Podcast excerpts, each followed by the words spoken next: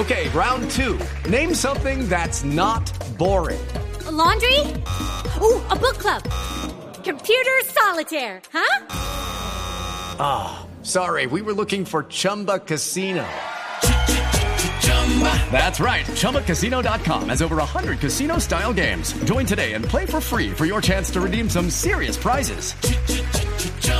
ChumbaCasino.com. No purchase necessary. Full prohibited by law. 18 plus terms and conditions apply. See website for details. Pero ejemplo para otras mujeres es Mariluz Hernández, que fue víctima de violencia intrafamiliar durante 12 años y estuvo participando en este curso o en este diplomado que hicieron en el departamento de Cundinamarca, específicamente la alcaldía de Tenjo, en donde certificó a 40 mujeres que aprendieron temas de resolución de conflictos, de empoderamiento femenino y cómo se debe reaccionar cuando uno es víctima de alguien que lo maltrata en su casa y le pega. Y por eso está con nosotros. Mariluz, bienvenida, mil gracias por acompañarnos. Buenos días a todos los oyentes de Blue Radio, a todo el equipo. Mm, muy contenta de estar acá. Mariluz, ¿qué es lo que uno aprende en un eh, diplomado, el que la certificaron a ustedes del eh, Departamento de Cundinamarca y la Alcaldía de Tenjo, sobre violencia intrafamiliar? ¿Qué es lo que enseñan específicamente a mujeres que han sido maltratadas como usted durante 12 años, por ejemplo? Pues eh, a tener sobre todo mucha valentía y a denunciar, a, perder el miedo. Eh, fueron siete sesiones virtuales con expertos designados por la alcaldía de, Tenjo, donde se trataron temas como resolución de conflictos, empoderamiento de mujeres.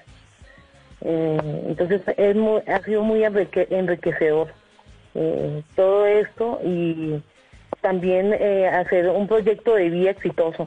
yo creo que eso es muy importante y hay muchas mujeres que no sabemos cómo encarrilarnos hacia esos temas. Doña Mariluz, hay unas formas, muchas formas de violencia intrafamiliar que uno pensaría que son normales, que la gente ve como normales porque están naturalizadas. ¿A usted eh, qué le enseñaron o qué aprendió sobre esas cosas que suceden dentro de la casa y que la gente asume como natural, pero que eso no puede pasar? Pues a no permitir, a no permitir eh, la violencia de ningún tipo. Nosotros a veces pensamos que una mala palabra, una ofensa, eh, y, lo digo en mi opinión personal, eh, es normal, pero eh, pues nada justifica la violencia, pero a veces hasta uno mismo como mujer lo, lo, justifica. Entonces es como también como despertarse y darnos cuenta que nada justifica una mala palabra, una ofensa, un golpe, porque violencia hay de diferentes formas. No necesariamente son la física, también está la violencia psicológica, la violencia económica, violencia patrimonial. Entonces, eh, a veces pensamos que no, no hacemos solamente, eh, eh, digamos, que la certeza de que violencia solamente son los golpes físicos. Hay mucha clase de violencia, como venía diciendo, y esto también termina con una persona psicológicamente y, pues con sus ganas de, luchar de, y de salir adelante. Hugo Mario, esto que dice Mariluz es muy importante y es que no es solo la violencia física que es lo que tenemos tendemos a pensar, es que hay violencia psicológica y una que está siempre ahí y pensamos que no lo es y es la violencia financiera, la violencia patrimonial, cuando muchas veces amenazan a las mujeres y las chantajean precisamente con el tema de la plata. Claro, cuando el hombre cree que la mujer es dependiente por la situación financiera por la que atraviesa. Pero, pero yo tengo una, una, inquietud, Mariluz, y es con respecto a las mujeres que han sido víctimas de abuso, acoso, maltrato y que no denuncian ante las autoridades o que tardan mucho en denunciar porque temen eh, ser revictimizadas. ¿Cuál es la, la recomendación para, para estas mujeres? Bueno, pues realmente no es un no es un camino fácil cuando uno es víctima de violencia, el miedo lo paraliza, eh, es difícil denunciar porque uno teme represalias no solamente de la pareja, sino pues uno piensa infinidad de cosas porque uno tiene efectos emocionales por esa persona. También eso como que complica uh, aún más eh, pues la situación.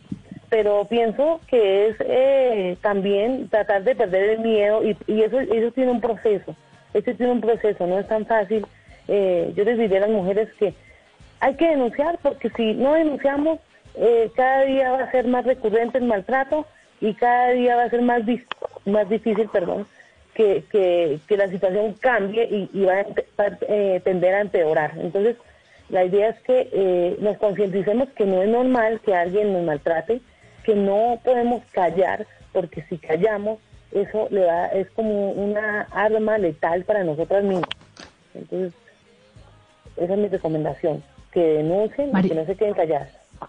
Mariluz, usted nos estaba hablando de las violencias físicas y psicológicas. Camila mencionó también otro tipo de violencia que es la patrimonial, pero hay unas violencias simbólicas, como por ejemplo pues, la falta de representación de las mujeres en, en los organismos de toma de decisiones, en lo público, en lo privado, en juntas directivas, en igualdad de condiciones a nivel laboral.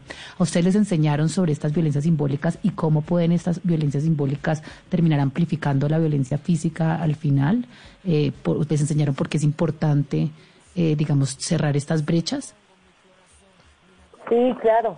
Yo, eh, sobre todo, eh, la violencia se vive en diferentes sectores, ¿sí? como ustedes decían, en el sector público, en, diferentes modalidades. Eh, todo esto hace parte, de, hizo parte de este diplomado, como digo, empoderarse y, y, como tener como fuerza para hacerse escuchar, también tener conocimiento más conocimiento acerca de estas cosas. Doña Mariluz, eh, abrimos con pie derecho este programa. Me parece fantástica su experiencia y más aún su testimonio. Sin embargo, quiero preguntarle desde el fondo de mi corazón si no cree de alguna manera que ustedes con este tipo de diplomados y de experiencias están caminando como contracorriente.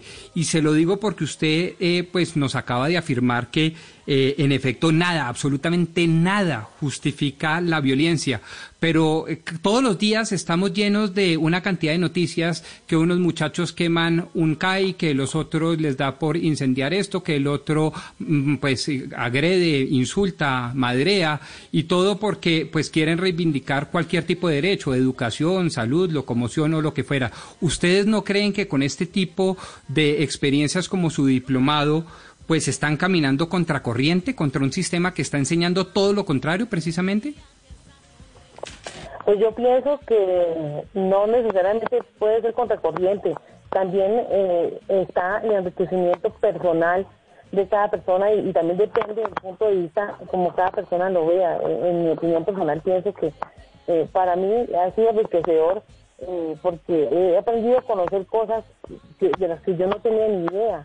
Eh, entonces, pienso que, eh, pues, obviamente, eh, para todo lo que uno hace la vida hay una lucha constante y, pues, esta no es la excepción. En, todas las cosas que uno hace la vida tiene una lucha constante, pero lo importante es intentarlo, hacerlo porque si claro, doña Mariluz, pero doña Mariluz, mire, usted dice, yo estuve en este diplomado, estuve con otras 40 mujeres que eran víctimas de la violencia intrafamiliar y no solo de la física, porque hay muchas violencias y eso tenemos que concientizarnos. Usted fue víctima de, de violencia durante 12 años y cuando hay gente que escucha estas historias y dice, pero una mujer víctima de violencia durante 12 años, cuando con lo que usted aprendió en este curso, que tal vez a muchas mujeres que nos están escuchando, ¿cuál sería esa principal herramienta para que aquella mujer que está en su casa y dice yo he sido víctima de violencia durante dos, tres años, para que pueda salirse de ese círculo vicioso, para que pueda salirse de ahí?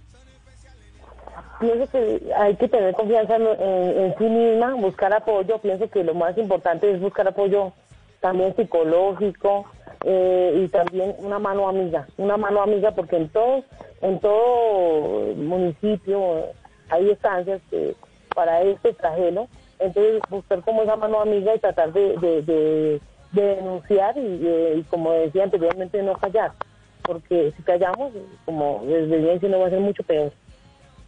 Señora Mariluz, luego de lo aprendido, ¿usted cree que este tipo de diplomado debe ampliarse también a los hombres y así ir acabando con la cultura machista y violenta que se vive en Colombia? Claro que sí, sería muy bueno que los hombres también se concientizaran de que no, eh, eh, eh, de que a veces hasta ellos mismos ni siquiera son conscientes de que una con una palabra violenta. y también el machismo. Yo creo que la principal causa del maltrato en Colombia es el machismo.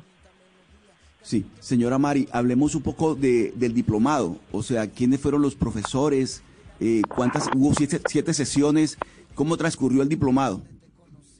Bueno, eh, el diplomado fue liderado por eh, Equidad de Género.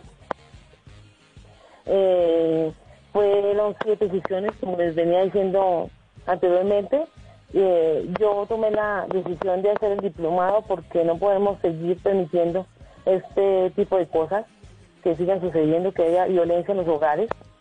Y fueron varias sesiones y también, como les decía, eh, como, como un contexto de lo que es un proyecto de vida exitoso, fueron de hora y media eh, el curso de... Mariluz, y usted, y usted, una última pregunta, y es, y a todas estas el señor, su maltratador, el de quien usted fue víctima durante 12 años, ¿dónde está? ¿Hubo algún tipo de, de sanción judicial en contra de él?